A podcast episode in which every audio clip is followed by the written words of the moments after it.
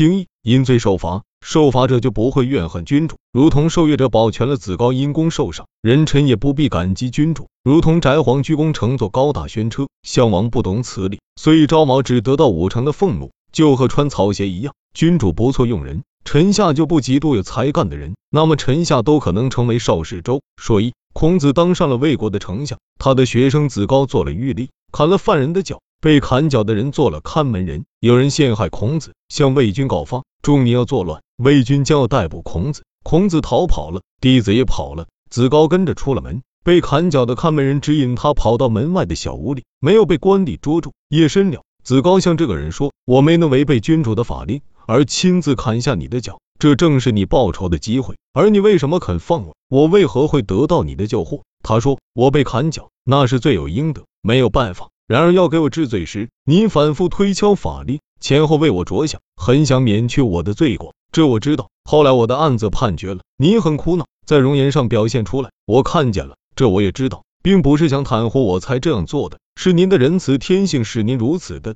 这就是我所以高兴而感激您的缘故。孔子说：善于为官的人树立恩德，不善于为官的人树立冤仇。盖是刮平生斗上的粮食的工具。官吏是执法公平的人。治理国家是不能失去公平的。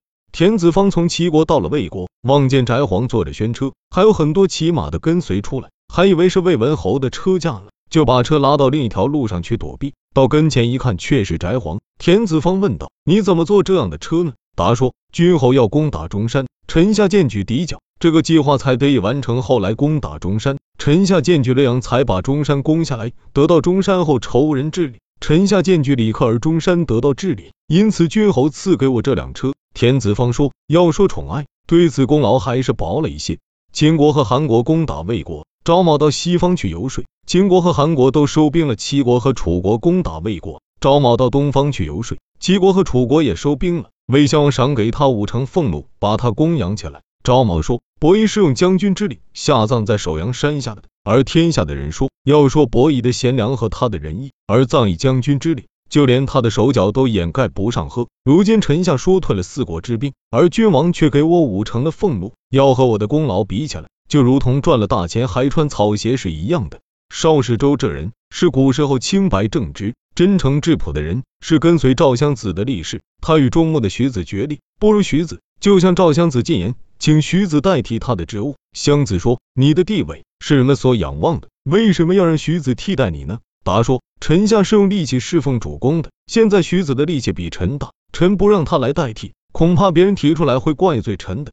还有一种说法，邵氏州做了赵襄子的参城，往晋阳去，有个力士叫牛子的在耕田，跟他决力没能取胜，邵氏州就对襄子说：主公之所以让臣做参城，是因为我的力气大，现在有一个比我力气还大的人，我愿意荐举他。经二，依靠权势而不依靠诚信，所以东郭牙非议管仲依靠权术而不依靠诚信，所以浑宣不赞成晋文公。因此，懂法术的君主有功必赏，使人们竭尽智能；有罪必罚，使人们不敢为非。即使有一些不当之行，也一定会有可利用之处。就如同赵简子用养虎为乡试，鲁哀公知道魁只有一个优点，但仍是可利用一样。说二，齐桓公将要树立管仲，对群臣下令说：寡人将立管仲为仲父。赞成的进门到左边，不赞成的进门到右边。东郭牙在门中间站住了。桓公说：“寡人立管仲为仲父。”下令说：“赞成的到左边，不赞成的到右边。”现在你为什么站在门中间？东郭牙说：“拿管仲的智慧来说，能谋取天下吗？”桓公说：“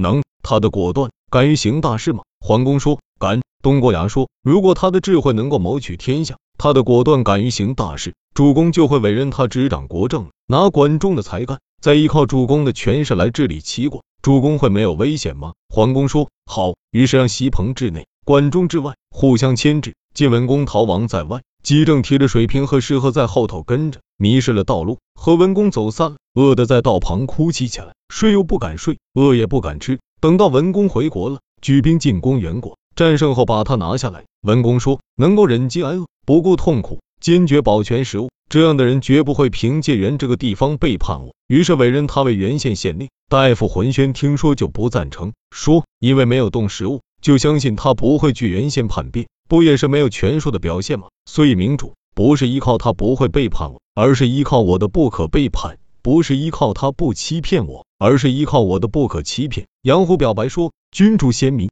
就尽心尽力侍奉他；无能，就掩藏起内心的奸诈去试探他。他在鲁国被逐出，在齐国被猜疑，出奔投靠赵氏。赵简子接待他，并委任他为相士。左右说，杨虎善于盗窃人家的国政，为什么还委任他做相士呢？简子说，杨虎想夺取赵氏，而我会守住的，于是掌握权术来驾驭他。杨虎不敢为非，认真侍奉简子，使赵氏强盛起来，几乎成为霸主。鲁哀公问孔子说：“我听说古时候有个叫夔的人，就一只脚，果真是一只脚吗？”孔子回答说：“不是的，夔不是一只脚。夔这个人残忍心狠，人们多不喜欢他。虽然如此，他虽能够不为人所害。”就因为他守信，人们都说就有这一点就足够了。亏不是只有一只脚，而是有这一点就足够了。哀公说，当真是这样，也就足够了。另一种说法，鲁哀公问孔子说：“我听说魁一只脚，确实吗？”回答说：“魁也是人，为什么一只脚？他没有别的特长，就是通晓音乐。”帝尧说：“魁一个就足够了，让他做了乐正。”所以君子说有魁一个就足够了，并不是一只脚。经三不顾君臣贵贱之力，而文王自季携带而自夸。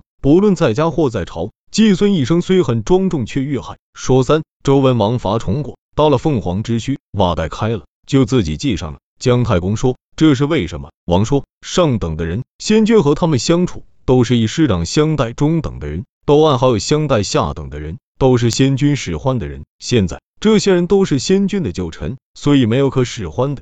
还有一种说法。晋文公与楚国交战，到了凤凰之丘，鞋带开了，就自己系上了。左右说不能让别人系上吗？文公说，我听说上等的人，先君同他们在一起，都是他所敬畏的人；中等的人，先君同他们在一起，都是他所喜爱的人；下等的人，先君同他们在一起，都是他所轻视的人。寡人虽然没有才德，先君的人都在，所以我难以使唤他们。季孙喜好世人，一辈子都很庄重，日常生活起居都和上朝一样。然而季孙偶然疏忽懈怠，出了差错，没有保持经常，所以门客便以为讨厌自己了，彼此互相怨恨，终于把季孙杀了。因此，君子做事不要过分。另一种说法，南宫敬子问颜卓举说，季孙养活孔子的门徒，穿着朝服的人常常十多个和他在一起，他反而遇贼，这是为什么？答说，从前周成王常接近排忧诸儒放荡玩乐。但他和君子在一起决定国家大事，所以才能够完成他统治天下的大业。如今季孙养活孔子的门徒，常常穿着朝服，且十多个人同他在一起，然而他却同排忧诸如决定国家大事，因此才遇贼。所以说不在于同谁常在一起，而在于同谁决定国家大事。孔子在鲁哀公前侍坐，哀公赐给他桃子和黄米饭。哀公说：“请用。”仲尼先吃黄米饭，然后才吃桃子。左右都掩口偷着笑。哀公说：“黄米饭不是吃的，是刷桃子的。”仲尼答说：“秋知道了，黍子是五谷之长，是祭祀先王的上等贡品。瓜果有六种，而桃在最下。祭祀先王是不能上供太庙的。秋听说君子用低贱的去刷贵重的，没听说用贵重的去刷低贱的。现在用五谷之长去刷下品瓜果，就是用上品去刷下品。秋认为这有碍礼义，所以不敢在宗庙祭品之前去品尝。”赵简子对左右说：“车上的席子太漂亮了，帽子即便低贱，必定戴在头上；鞋子即便贵重，必定穿在脚下。现在车上的席子是这个样子，太漂亮了。我要用什么样的鞋踩在上面呢？下面漂亮，就会耗损上面，这样就妨碍了礼仪的根本。”费仲劝殷纣说：“西伯昌贤明，百姓都爱戴他，诸侯都归附他，不可不诛。不诛一定会成为殷王朝的祸害。”殷纣说：“你说的是讲仁义的君主，怎么可以杀掉？”费仲说：“帽子即使破旧了，一定得戴在头上；鞋虽然五彩照人，也得踩在地上。如今西伯昌是人臣，讲究仁义，而人们向往他，终究要成为天下的祸害的。他肯定要昌盛起来的吧？人臣不用贤德为君王效力，那可不能不杀掉。况且作为君主，杀戮臣下又有什么过错？”殷纣说：“要说仁义，那是君主劝勉臣下的。如今姬昌喜好仁义，杀戮是不可以的。劝说三次而不采纳。”所以殷纣就灭亡了。齐宣王问匡谦说：“儒者下不下棋？”答说：“不下。”王问：“为什么？”匡谦回答说：“下棋以消为贵，胜利的一定要杀枭，杀枭就是杀尊贵的。儒者认为有伤礼仪，所以不下棋。”又问：“儒者用带绳的箭射鸟吗？”答说不射，用带绳的箭射鸟，是从下害上，就如同臣下伤害君主一样。儒者认为伤害礼义，所以不用带绳的箭射鸟。又问儒者弹瑟吗？答说不弹，瑟是用小弦奏大声，用大弦奏小声的。